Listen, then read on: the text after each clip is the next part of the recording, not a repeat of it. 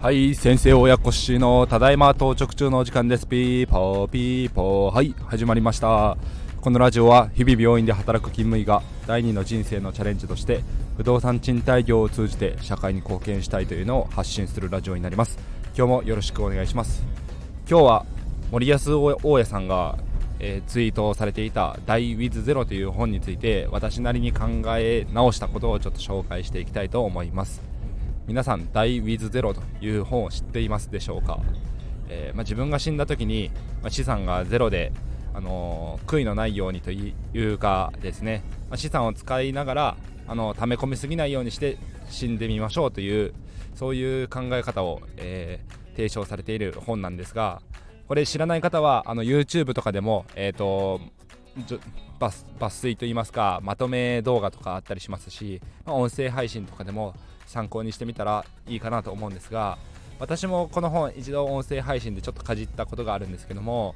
なかなか、あのー、実践するのが難しいなというかですね自分の生活を結構ガラッと、まあ、考え方だけでもガラッと変えてしまう衝撃的な本だったので今のですね、まあ、貯金をしたりとか仕事をしてお金を貯めてという生活をしているんですがまあ、お金が貯まっていく通帳の預金の口座の残高が増えていくというのを見て楽しんでそれに意味があるのかというふうなことを本の中でも紹介されています。なのであの20代30代の時に例えば100万円貯金が増えたからと。で60代の時に100万円貯金が増えたからといってその価値は全然違うんだよと。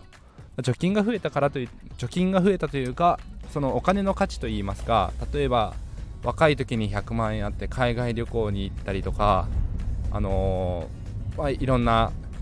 自己研鑽であったりも自分への投資にお金を使ったりできますけども60代の頃に初めて海外旅行に行きますと。いうよりかは20代の頃に海外に行ってグローバルな視点を持つ方がいいかと思いますし資格を取るための勉強の費用だったり学校へ通うための費用とかも若い時にその学校へ通ってそれが将来の仕事に役立ったりとか独立するための糧になったりとかそういう風な自分への投資につながるのであればすごく有益なお金の使い方かと思うんですが、例えば60代70代になってからそういう学校に通ってじゃあどれほど後ほどの自分の人生に還元できるかというとかなり厳しいものがあったりとするのあったりするかと思い思いますので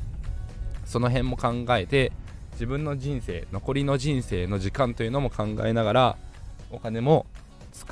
無駄遣いをするわけではないですが浪費ではなくてきちんと,、えーとまあ、いいお金の使い方をして大ウィズゼロを目指しましょうという本ですね。私もまだ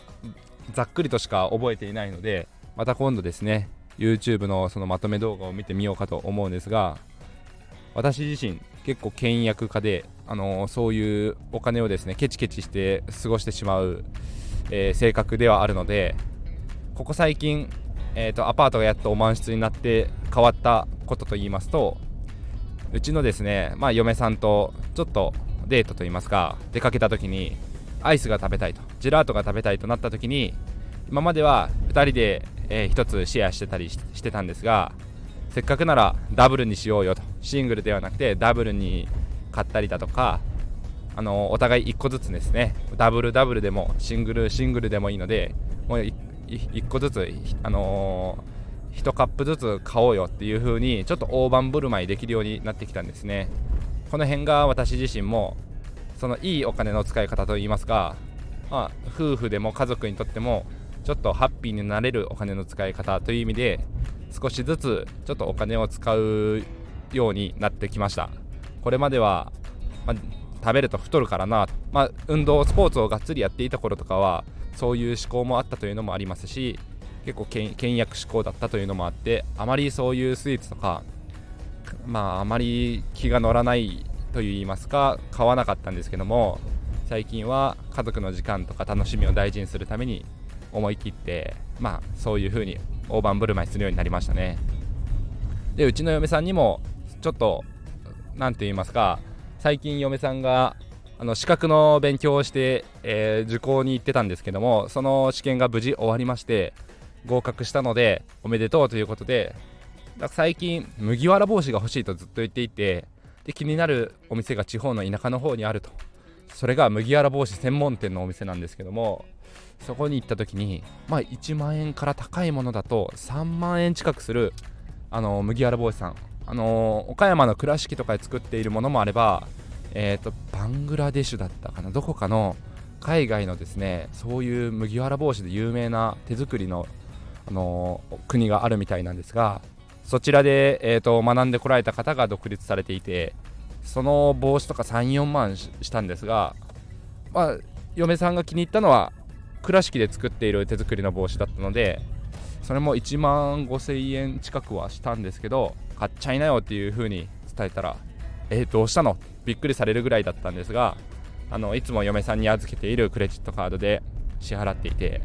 すごく嬉しそうにしていたのでああよかったなと思いました。こういう風に思い切っていろいろ購入できるのも不動産賃貸業のおかげかなと思ってるんですけど、えーと、だからといって私役員報酬取ってるわけでもないですしお給料増えないので何とも変わりはないんですがアパートの収入は子ども食堂に使っているだけですし、まあ、でも不動産賃貸業のおかげで、まあ、このダイウィズゼロのおかげで少しずついいお金の使い方ができるようになってきたかなと思っている次第ですね。それで昨日森保さんの配信を聞いて、えーと、ダイウィズゼロの話をうちの嫁さんにするとあそれでああいう時気前よく買ってくれたんやねというふうに言ってくれていてうちの嫁さん自身も、あのー、実はクレジットカード預けてるんですが物欲が全くない人なので最近お金遣いちょっと変わったって聞くと外食行こうかって悩んでいてもう行かないって決めた時に食材をちょっといい国産のお肉を買うだとか新鮮そうなちょっと高くてもいいお野菜買ってみるとかそういうところに気を使ってるって言ってましてなんだこの人はと思って本当にまだブランド物のバッグを買うとかではなくて健康に気を使ってお金を使うんだというところにちょっとびっくりしまして私自身、まあ、夫婦での話というか雑談が足らずにそういうところ気づけてなかったのでああいいお嫁さんもらったなと思ってちょっと感謝した次第ですね。はい。皆さんもダイウィズゼロ興味があったら、あのー、まず森保さんの配信聞いてもらってその後 YouTube のまとめ動画でもいいですしぜひとも本屋さんで本を手に取ってみてください。それでは今日もお聴きいただきありがとうございました。皆さん明日からも頑張っていきましょう。バイバイ。